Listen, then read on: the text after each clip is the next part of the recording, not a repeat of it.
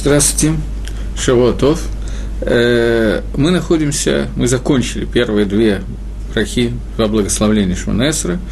И перед тем, как начать третью браху Шманесра, я хочу обратить ваше внимание вот на что. Когда евреи молятся в Миньяне, если есть 10 человек, то во время молитвы после второй брахи Шелех Цибур, ведущий Миньян, говорит к душу. К душе говорится Шелех Цибуром, и мы все должны ответить на нее. Поэтому давайте разберем к душе, это относится к третьей брахи, по сути, это является частью третьей брахи, но говорится она только в миньяне, только во время повторения молитвы. Я говорю по нусаху Ашкинас, в других нусах немножко иначе говорится, но принципиальной разницы нету. Икор, суть остается одна и та же. Накадеша Чимхаба Алам. Шелех Сбур призывает нас и говорит, давайте осветим имя Всевышнего в мире, кишем шамагдишим атобишим маром, так же, как освещает его на верхних мирах. Я вначале прочитаю, потом немножко разберемся. Как Атуб, как написано, Алидей Навиеха, посредством твоего пророка, Вагара Заэльзева Амар. И ангелы обращаются один к другому, верхний, очень высокого уровня ангелы, и говорят «Кадош, Кадош, Кадош». Э, слово «Кадош» я не буду переводить. «Гашем Савак Малахоля Арацкадо». Всевышний наш Бог, и вся земля, она полна, полна его славы. Но матам Борохемеру. Напротив этого, те, которые стоят напротив, говорят, благослов... благословляют и говорят, Борух э, Квот Хашем Мимкамо. Благословенное имя Всевышнего, слава Всевышнего с его места. После этого приводится как бы доказательство того, о чем мы говорим. Батеврей Катшох Касув Ламор. И в Писаниях сказано, Имло Хашем Лалам Алакайх Ледор, Сион Ледор Вадор Халилука.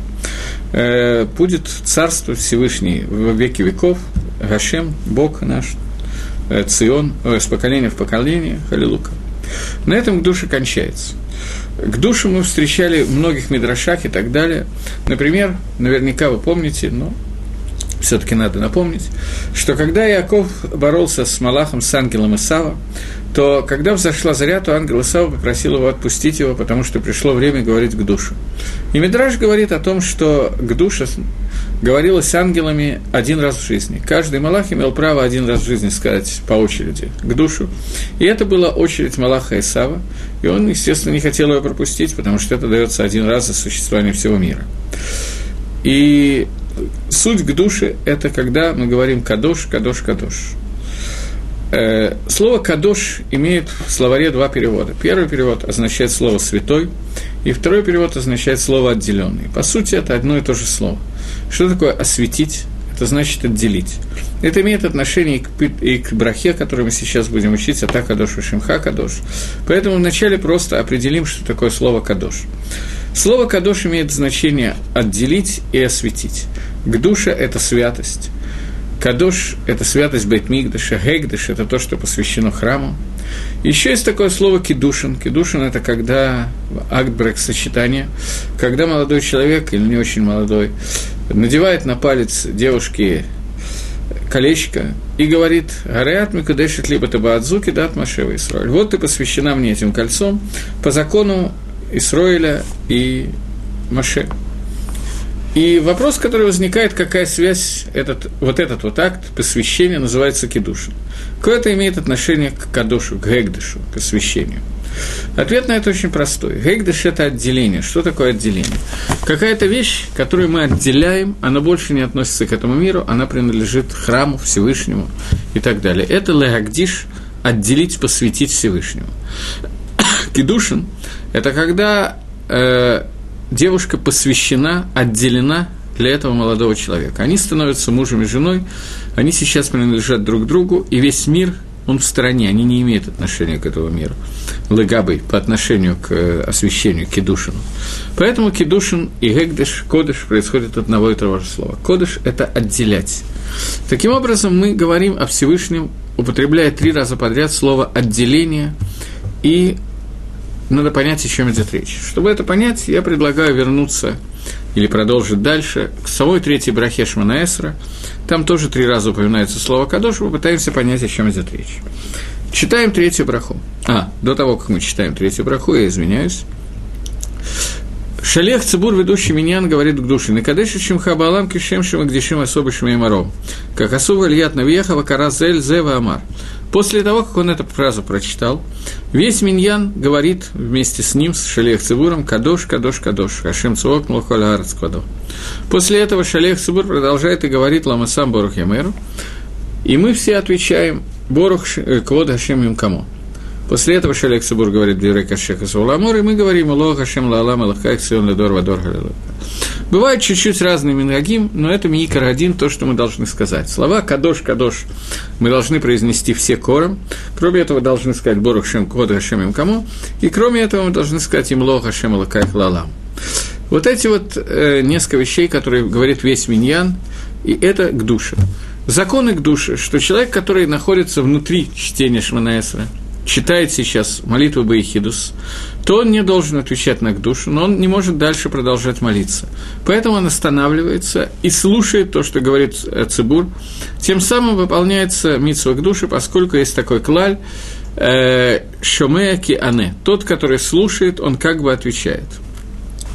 Да, есть такой мингак, меня кто-то спрашивает, правильно. Есть такой мингак, немножечко приподниматься на ногах, когда мы говорим кадош-кадош, три раза, три раза чуть-чуть приподняться, ну, стремиться наверх.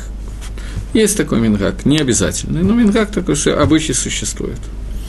Э, теперь вернемся к брахе, третьей брахе Шманаэсра, и пытаемся ее разобрать.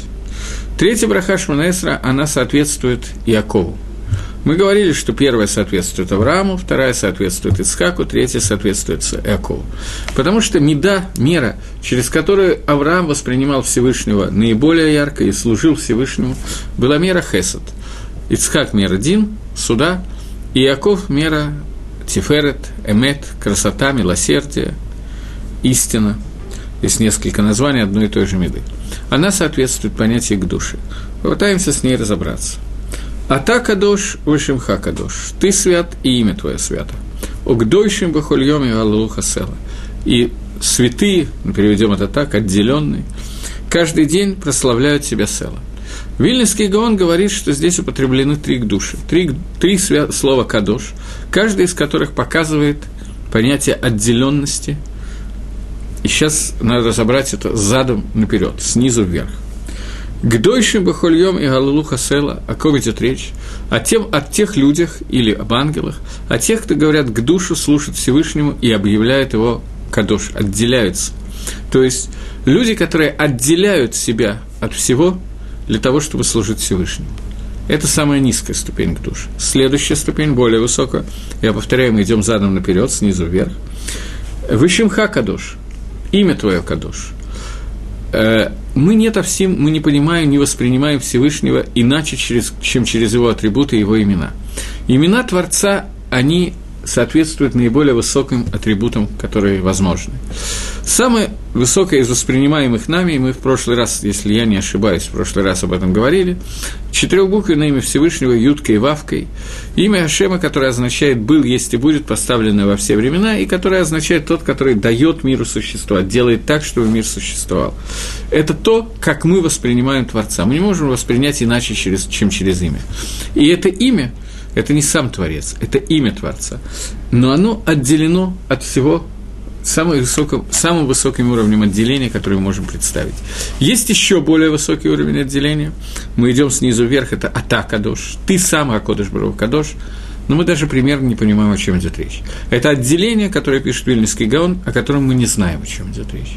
Следующие два мы понимаем, что Акодыш Барагу, имя его, которое проявляется в этом мире, это имя отделено настолько, что в нем нету ничего буднего, нету ничего, кроме к душе, ничего, кроме святости. Когда мы говорим о самом Творце, мы даже этого не ощущаем. Поэтому давайте поговорим на самой, о самой низкой ступени к душе, которая здесь сказана. «Угдойшим бахольёме галалуха села». И отделенные каждый день прославляют тебя села.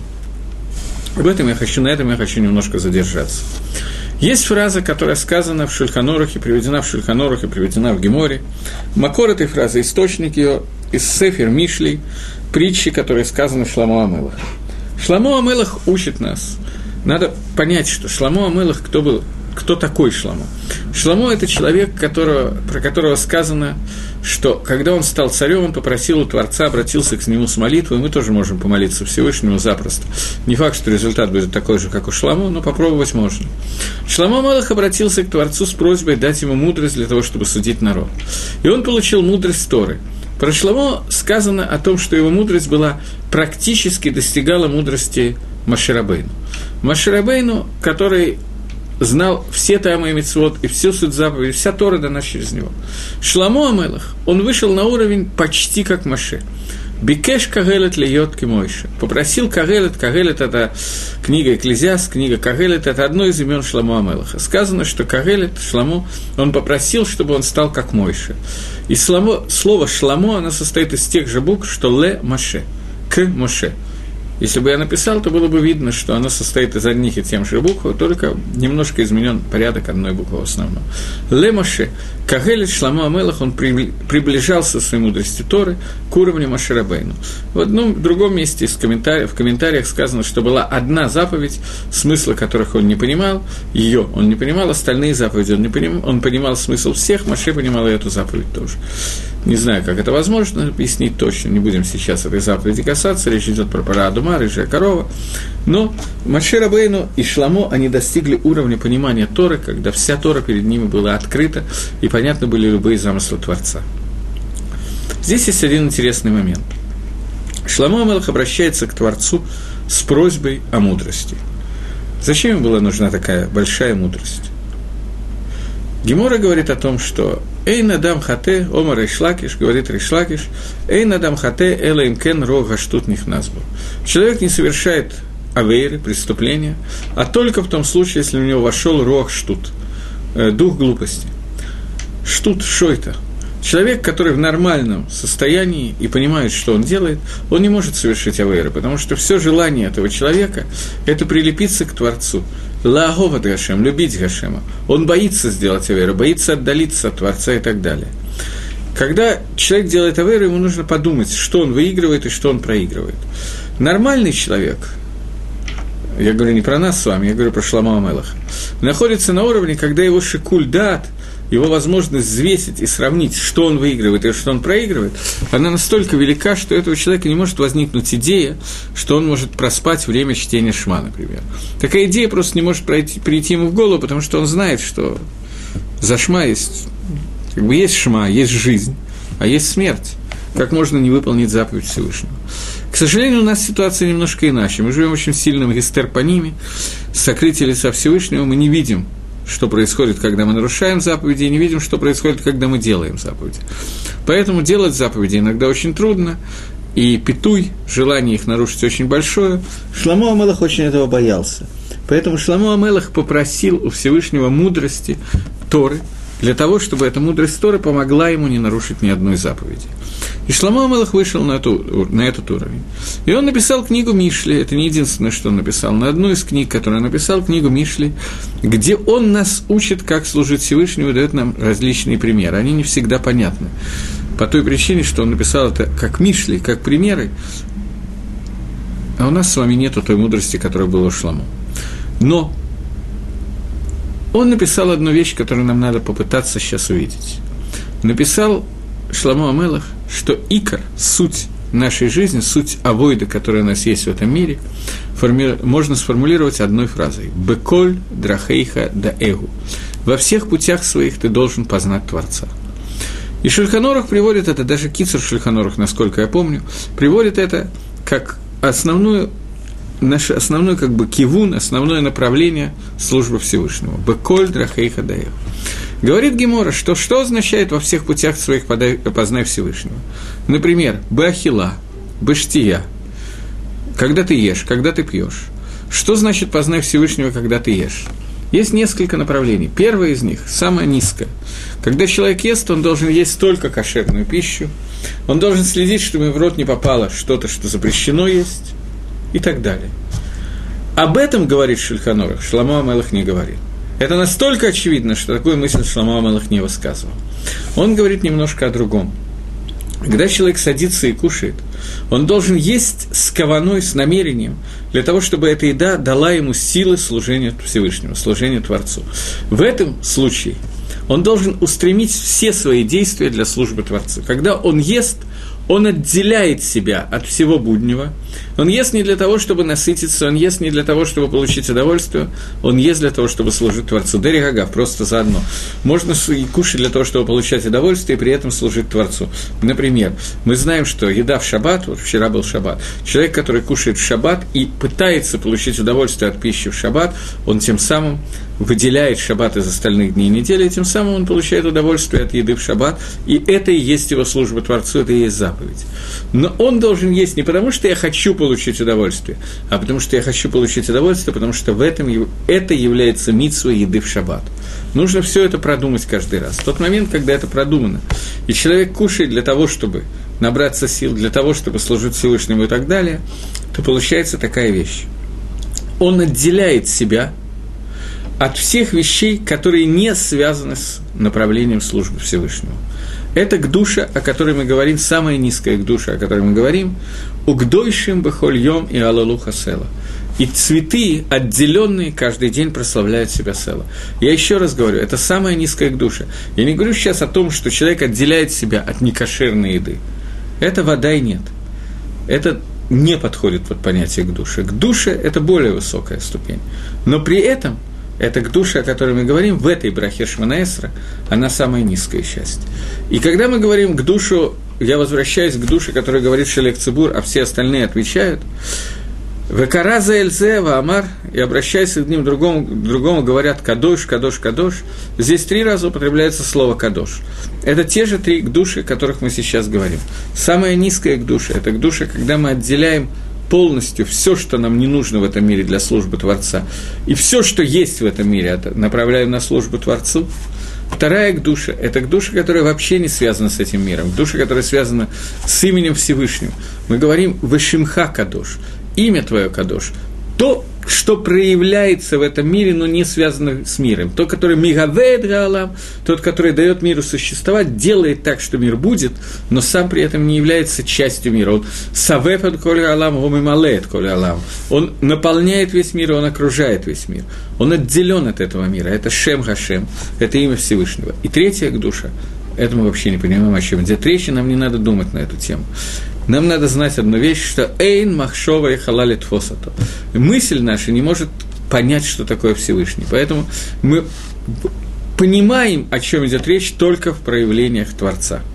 И вот эти три кадош, которые мы говорим, мы должны знать, что мы имеем в виду, когда мы это говорим. А то кадош, вишимхо кадош. Ты святое имя, ты отделен, имя твое отделено. И отделенные каждый день прославляют себя Села. Бору Ато Ашем, благословен ты Всевышний, Гакель Гакадош, Бог, который является отделенным.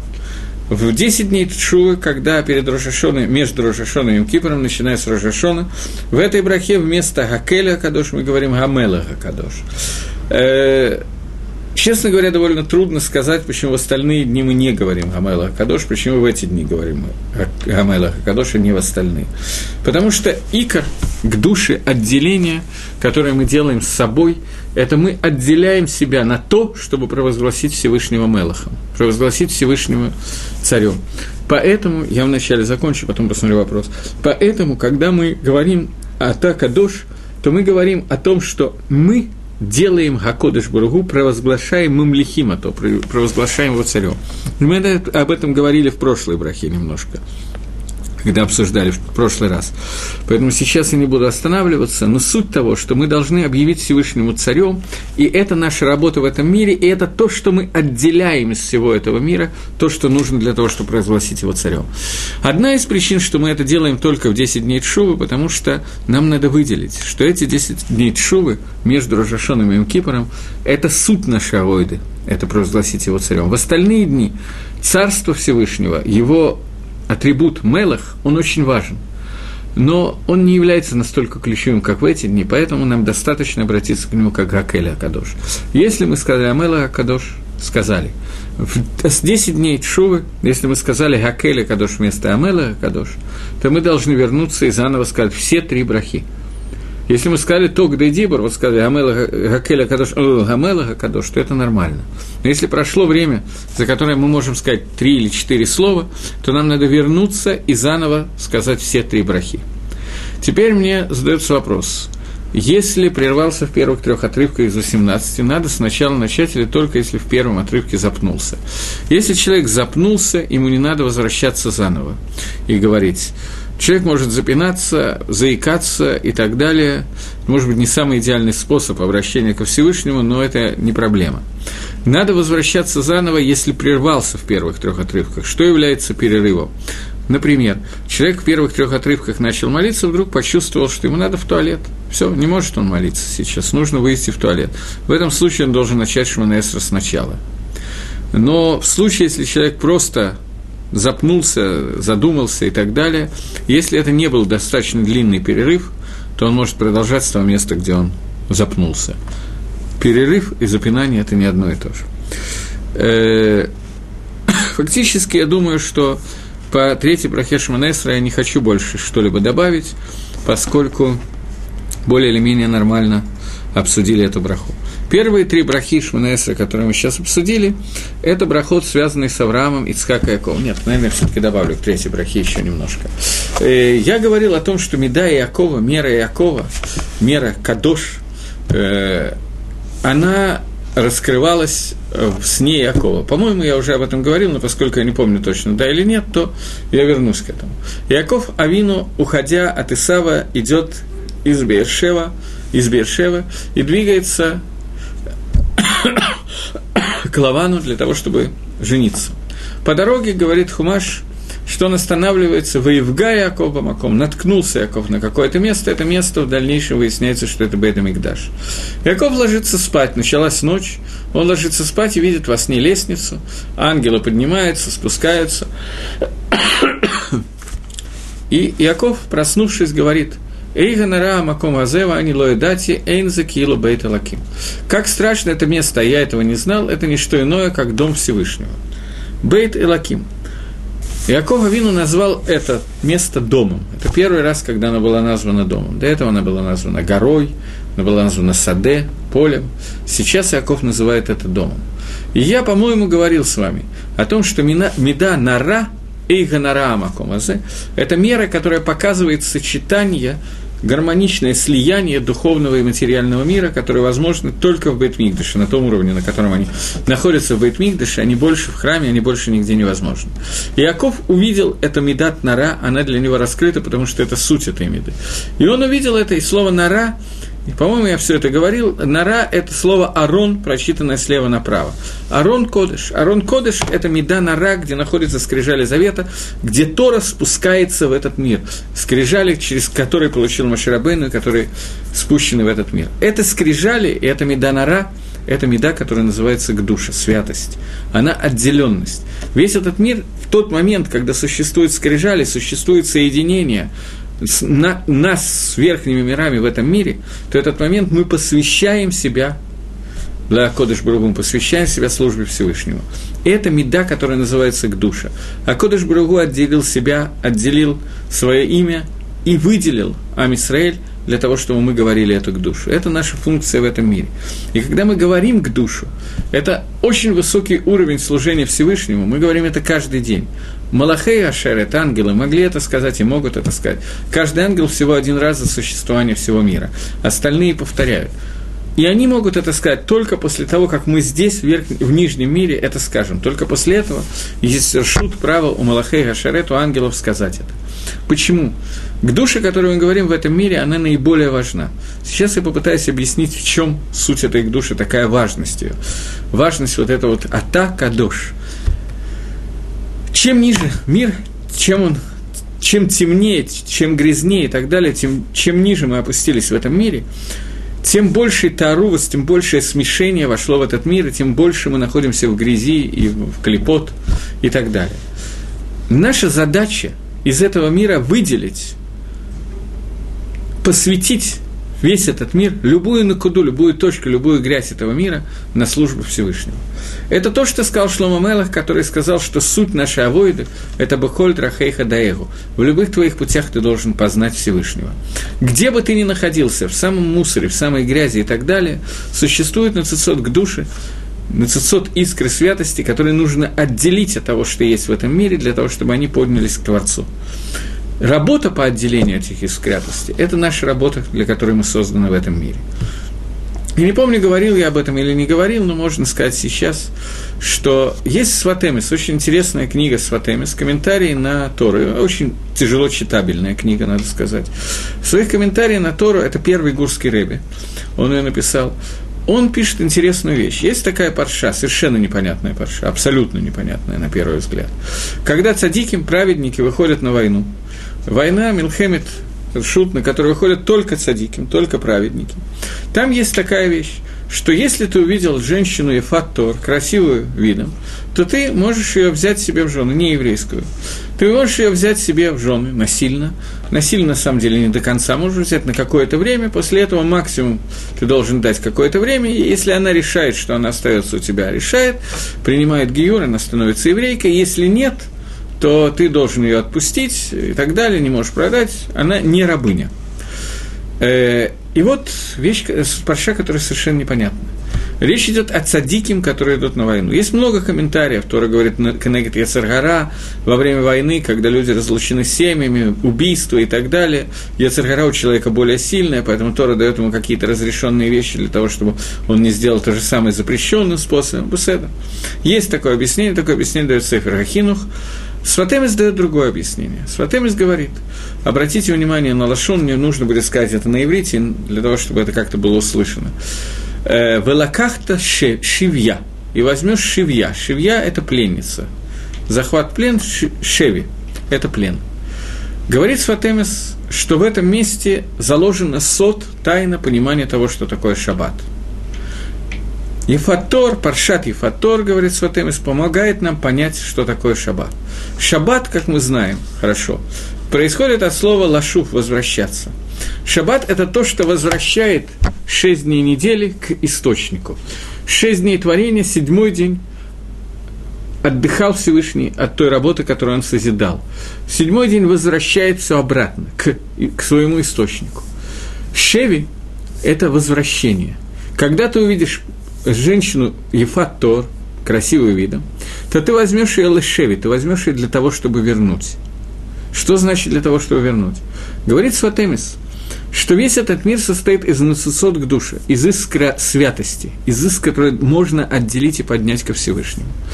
Когда ты увидишь, что вот в этой женщине есть та искра святости, которую ты можешь ликадеш, ты можешь ее осветить, ты можешь ее поднять к Гашему, то Акодыш Баруху дает тебе разрешение это сделать, потому что ты ее машив, ты ее возвращаешь, это шеви, о которой идет речь. Так же, как Шаббат возвращает все дни недели к своему источнику. И вот, когда ты увидишь ее, ты возвратишь ее, ты поднимешь эти искры святости. Немножко новый оттенок того, что мы знаем, написано в Торе. В Торе есть 70 граней, поэтому разные комментарии, когда мы с разных сторон осматриваем, то дает полную картину. Только надо учесть, что эти грани 70, а не 71.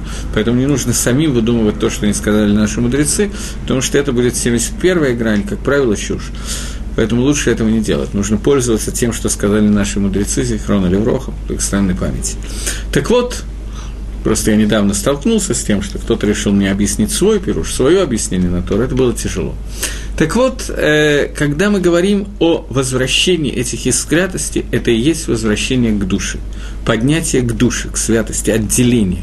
Отделение от того, где оно замешано, от грязи, туда прямо ко Всевышнему. И Шламу Амелах это приводит э, одним посуком, одним словом, «Баколь драхейха да эху», то есть Твоя задача – ликадеш этот смейха бамутарлаха. Я продолжаю то, что говорит Гемора. Какой пшат, говорит Гемора этого посука, бухоль драхейха? Лекадеш этот сма бамутарлаха. Осветить себя, отделить себя в том, что тебе разрешено. Гемора приводит примеры еда, сон и так далее. Как человек может спать для того, чтобы отделить свой сон для службы Всевышнего? Человек может спать просто потому, что он любит поспать, люблю повеселиться, особенно поспать, а может спать для того, чтобы у него были силы для служения Творцу. Он может получать при этом удовольствие, не говорю, что я очень люблю поспать тоже. Но человек может, ложась спать, иметь кавану, что я это делаю для того, чтобы у меня были силы для службы Творцу. Особенно хорошо, если это делает не в 3 часа ночи, а ложится вовремя, для того, чтобы завтра с утра встать и так далее. В определенном возрасте я вижу, что это очень тяжело дается молодежи. Но это возможно. Чем старше, тем легче.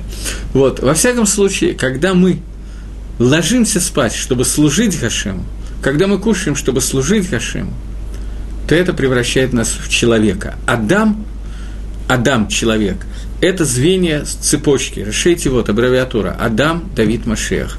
Адам – это Адам решен, который был создан как первый человек в мире, как Шутав, как Кодыш Бурагу, для того, чтобы в нижнем мире был человек, который работает для службы Творцу. Давид – это человек, который начал строить храм, который соединяет нас со Всевышним. И Машех – это тот, который бы из Радашем и Мерцашем в скорости в наши дни построит третий храм, и мы сможем по-настоящему вернуться к Кодышбургу.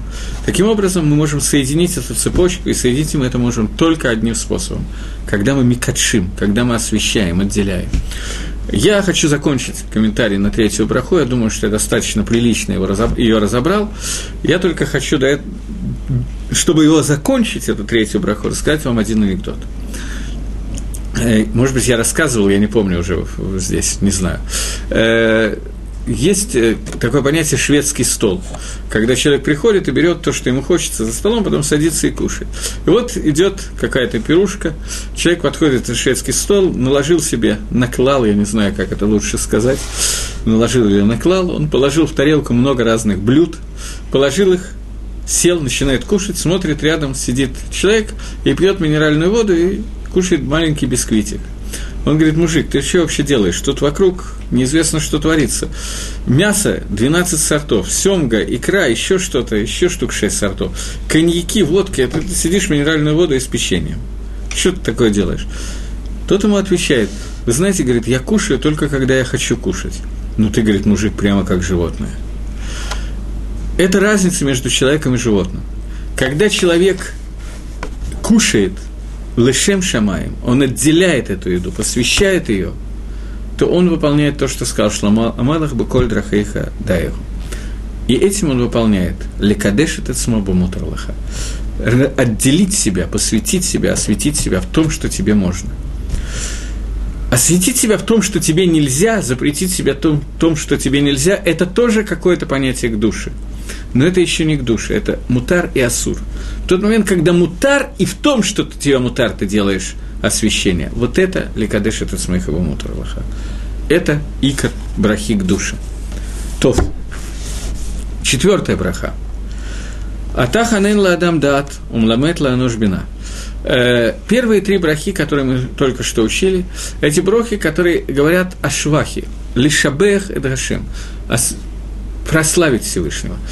Икор тфила, суть тфилы, настоящие тфилы молитвы, это, я думаю, что я вам говорил, что по мнению Рамбама, тфила де Арайс, по одному из объяснений мнения Рамбама, скажем так, а, а тфила де Арайс, молитва истории, это та молитва, которую человек молится, когда у него есть шат цара, время несчастья, когда ему плохо, и он обращается к Всевышнему просьб, с просьбой – Икор тфилы, суд тфилы – это бакаша, просьба.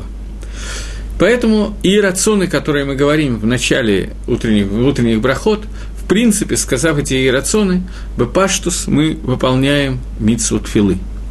Но, да, райса, Рабоном установили тфилу Шманесра. И установив эту тфилу, они, я думаю, что я об этом говорил, но они установили ее следующим образом. Первые три брахи и последние три брахи не имеют отношения к бакашот. Они не имеют отношения к просьбе, хотя, если мы будем анализировать, мы увидим, что в них тоже содержится чуть-чуть просьбы. Но, в принципе, икор, суть этой брахи, это не бакаша, не просьба, как Брагу, а это когда мы обращаемся ко Всевышнему, мы его обращение, я не знаю, как это лучше назвать, обращение к царю. Обращение к царю, который, к которому мы приходим через швахот, через прославление Всевышнего. Всевышний, ты открываешься нам через Медот, который открыт через Авраама, Ицхака и Якова. Ты выбрал нас заслуги Авраама, Ицхака и Якова. Ты создал этот мир так-то и так-то и так-то, и цель этого мира – к душа, рахамим и так далее. После того, как мы это сказали – после этого мы приходим ко Всевышнему с просьбами. Мы просим Гашема о самых личных вещах.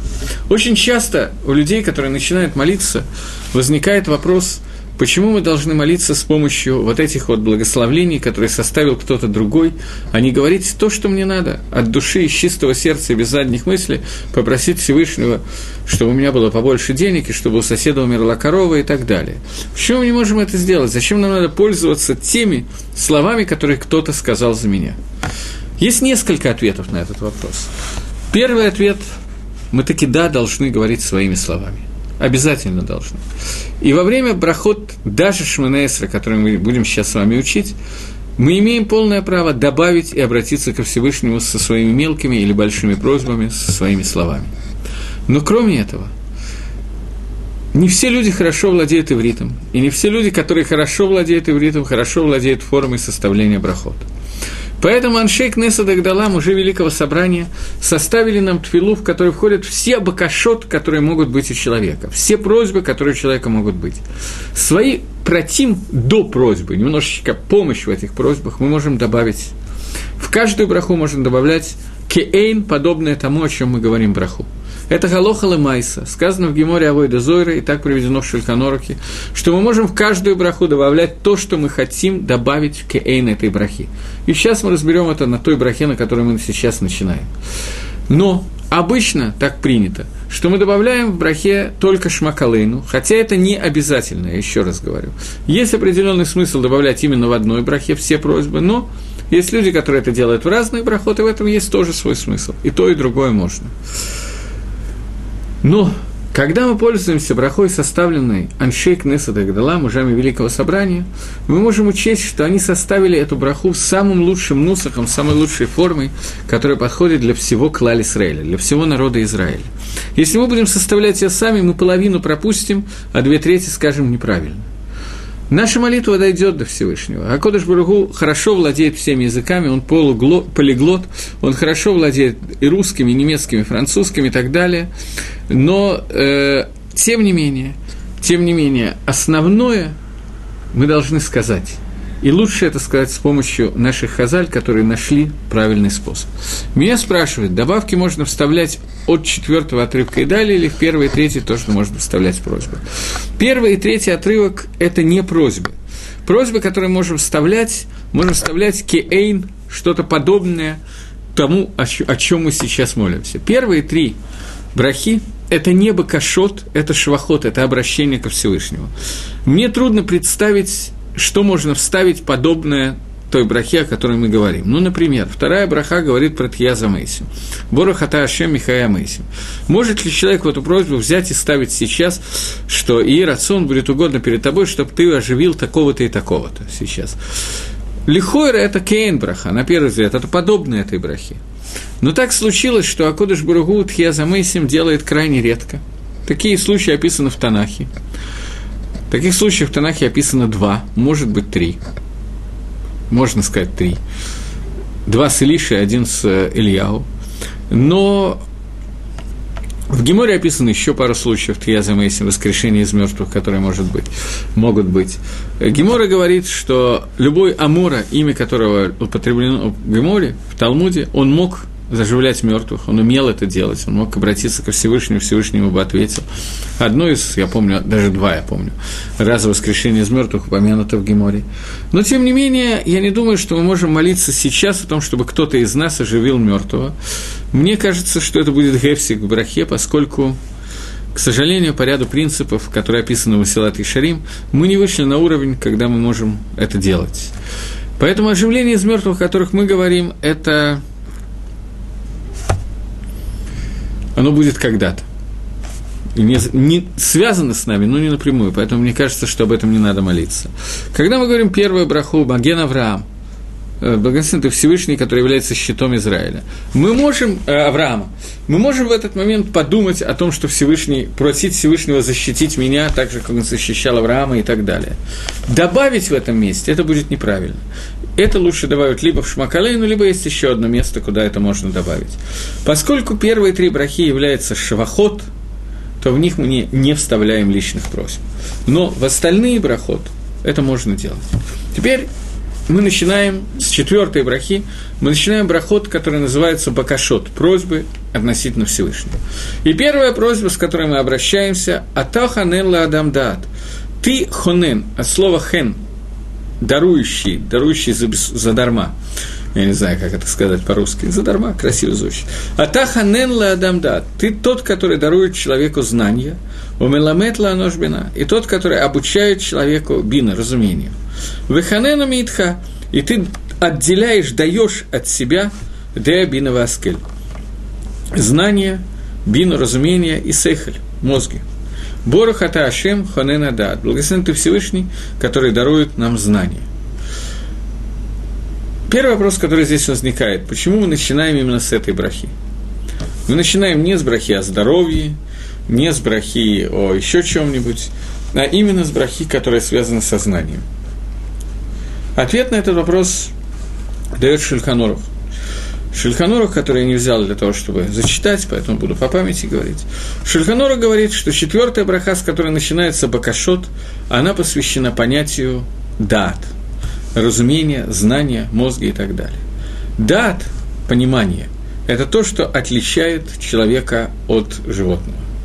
Животное, оно умеет двигаться, оно умеет ходить в туалет, и оно умеет кушать. Оно очень сильно напоминает человека. Некоторые больше, некоторые меньше, некоторых людей больше, некоторых меньше. Но животное и человек, они созданы из одной материи и очень похожи друг на друга. Разница между ними то, что человек создан по образу и подобию Творца. Бецалмейну кидматейну, целым идмут, образ и подобие Всевышнего – это то, что видно на лице человека – и каким образом это видно? У человека есть свобода выбора. Человек может участвовать в творении, он может творить. Что значит, что он может творить? А Кодыш Барагу создал этот мир незавершенным, несовершенным, недоделанным, и человеку поручено доделывать этот мир. И человек доделывает этот мир. Разные люди по-разному, но всегда доделывая этот мир, мы пользуемся своей головой. Суть Исава это доделывать этот мир, строить мосты, здания, стоэтажные здания и так далее. Суть Израиля – доделывать этот мир басияхерет, другим способом действия. И мы говорили на эту тему. А Мисраэль доделывает этот мир через Тору и Митсус. Тора и Митсус связаны со знанием. Человек должен понимать, понимать замысел Творца на каком-то уровне полностью понять это невозможно. И понимать, что от него требуется в этом мире, это можно понять более легко. И вот эти две вещи – это и есть то, что отличает человека от животного. Поэтому, когда мы обращаемся к Творцу, мы говорим, я хотел сказать, потом я не знаю, можно так сказать или нет. Давайте я скажу все-таки, я думаю, что ничего страшного не скажу. Подобно тому, как сказал Шламо Амелах, как сказал царь Шламо, мы просим Всевышнего дать нам дат Тойра – дать нам знание Торы. Я не знаю, что мне надо отвечать на этот вопрос, я только зачитаю вопрос. Почему китайцы строят пустые города, без жильцов целые города? Я думаю, что в интернете есть какой-то сайт, на котором китайцы отвечают на вопросы. Я не знаю, какой. А можно мне встречный вопрос? Если можно, напишите, почему что в моей, моей лекции вызвало такой вопрос? Это самые интересные моменты в таком. Чем я спровоцировал? Ашамну Багадну. За что, то есть, у меня такое? Э, так вот, так вот,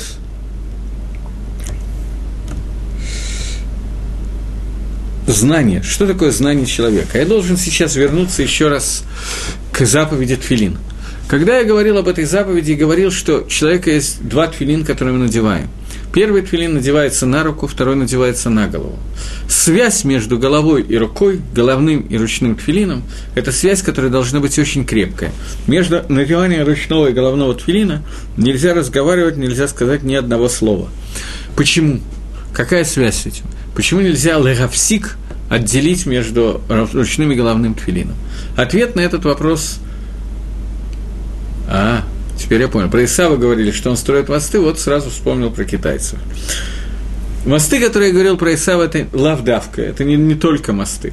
Я имел в виду, что действие, которое делает Исав, выражается в мире в том, что он производит маасим, действия. Он производит действия, которые изменяют этот мир. Делает машины, делает мосты, делает бани, делает все, что угодно, любые строения. Это суть Исава, научное достижение, действия, которые связаны с материальностью. Китайцы сегодня, я думаю, что делают продуктов значительно, э, производственных продуктов, я имею в виду, значительно больше, чем э, делает ИСАФ и все остальные вместе взятые, потому что китайцев просто очень много. Я сейчас вспомнил анекдот про то, как встречаются два новых русских. Один другому говорит, меня, говорит, на экционе в Гавайях надули, говорит. А что такое, говорит? Купил вазу, говорит, за 50 тысяч баксов. Сказали, что династия Цин, а оказалась китайская – так вот, зачем китайцы строят, мост, э, строят пустые города, я все-таки не очень в курсе. Э, но уйдем от китайцев сейчас на некоторое время и перейдем к еврейцам. Так вот, еврейцы, они не строят пустых городов, они вообще по возможности стараются поменьше этим заниматься, строительством. И зато они надевают тфилин. Тфилин ручной и головной. И между ручным и головным тфилином нам нельзя разговаривать, поскольку эти два тфилина связаны.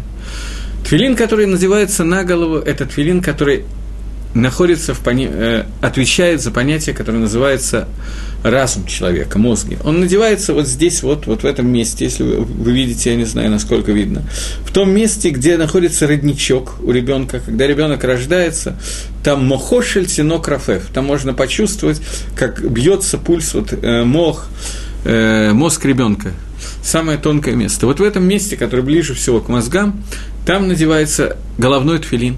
И этот головной тфилин, на котором написаны те же самые паршиот, те же самые отрывки, которые написаны на ручном тфилине. Отрывки, которые говорят о том, что нам надо знать, что Хашем Элакейну Хашем Ихат, нам нужно знать, что Хашем Кадош, нам нужно знать Кадош Кольбу Хорейха, что он осветил всех первенцев и первенца Израиля и так далее. То есть те митсвы, о которых мы фактически с вами только что обсуждали – они все должны нам войти в голову и пройти через мозг. После этого они должны оказать воздействие на наши действия в этом мире. Ни одно из действий, которые мы делаем в этом мире, не должно произойти так, чтобы мы не понимали и не знали, что делать. Я хочу обратить ваше внимание, что когда евреи стояли на горе Сина, они сказали фразу «На асе нишма сделаем и услышим», и на асе стояла перед нишма. Ручной твилин мы называем до головного твилина. Мы не можем понять суть заповеди, не исполняя заповеди. Это абсурд, это чушь.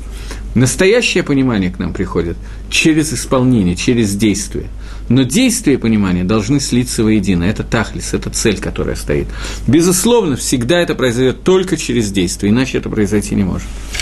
Но для того, чтобы мы делали заповеди, нам нужен дат, нам нужно разумение, нам нужно дат Тойра, понимание того, что хочет Тора. Я много раз говорил, и я обязан сказать еще один раз – что мы, за, за, э, когда мы запечатываем эту браху, мы говорим «Ата хонен ла адам дат».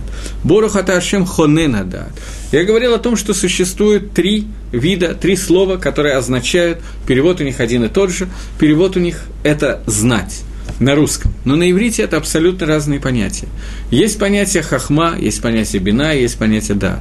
Хахма это получение информации извне. Бина – это разумение, вывод из этой информации каких-то дополнительных выводов, интуитивное мышление.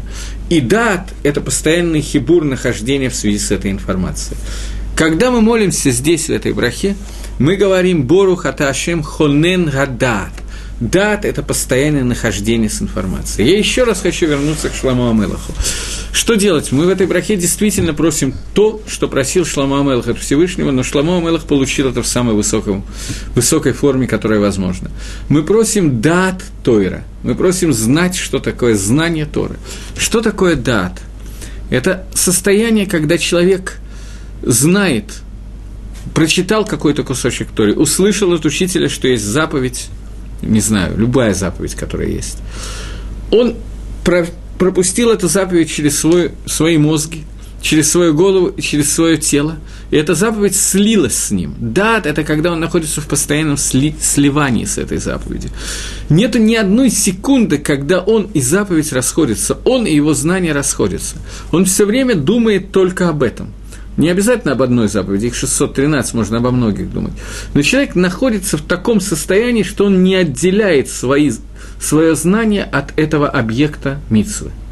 В этой ситуации об этом сказано, что «Эйна дам хате, элэймкен рох штутних назбо». Человек не может согрешить, а только если в него нашел, вошел рох штут, дух глупости, идиотизма.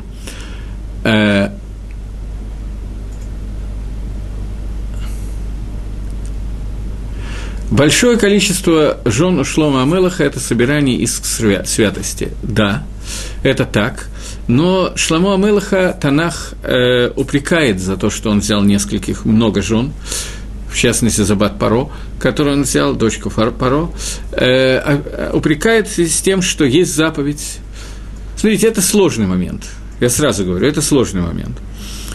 Есть заповедь, что царю нельзя иметь большое количество жен. Максимум количество жен, которое можно иметь царю, это всего 18, больше нельзя. В принципе, на первый взгляд, вполне достаточно так. Шламо Амелах сказал, что он возьмет больше. Почему? Тора почти нигде не раскрывает нам смысл заповеди. Она раскрывает нам технику заповедей, как нам надо делать, что нам надо делать, какой будет результат, но не раскрывает нам тамы и мицвод, смысл заповедей. Почему? Говорит Гемора, что дважды в двух местах Тора открыла смысл заповеди, и из-за этого получилось авейра, получилось преступление. Сказано, что не умножай себе жен, потому что они развратят себя, собьют себя с дороги. Сказал Шламу Амелах, я возьму много жен, и меня они не собьют с дороги. И сказано, что Шламу Амелах был убран с дороги. Они, да, развратили его. И что, что означает, что они его развратили? Прямой текст Танаха совершенно ужасный. Но комментарий объясняет, что это не пшат, что надо понимать, что имеется в виду. Написано, что в конце своих дней Шламу Амелах был развращен и обратился к Авойде Зойре.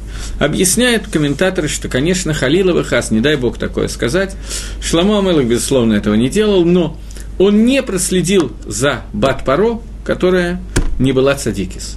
И за это за это Шламу Амелаха так сильно ругает, как будто бы он ават лавой дозор, лоалейну и лоалав. Не о нем будет сказано, и, на нас, и тем более не о нас. Такая бедакей дакот в самых тонких измерениях кихуд гасара, как на толщину волоса, надо понять, что Шламу Амелах это был цадик Гамур. И он просил знаний Торы именно для того, чтобы он ни разу не согрешил. Но тем не менее, Тора его упрекает в том, что он сделал неправильно. Бадакей доход – это было кемат авейра, почти авейра. Почему? Потому что Шлома Амелах решил, что поскольку он знает таам этой митсвы, суть этой заповеди, то теперь он сможет с ней справиться. Поэтому в большинстве заповедей Тора не раскрывает нам таамы заповедей, именно для того, чтобы мы не подумали, что, зная смысл заповеди, мы можем как-то себя вести не так, как надо себя вести. И так далее. Теперь вернемся к тому, о чем я говорил. Когда человек находится в дате, в состоянии дикой связи с этой сторой, то ему просто не может прийти в голову такое понятие, как сделать авейру.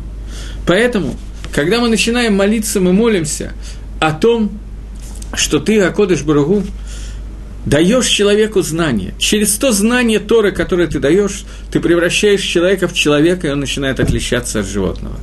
После того, как у человека есть дат – есть знание Торы, есть понимание того, о чем идет речь, только после этого этот человек может начать служить Акодыш Бругу.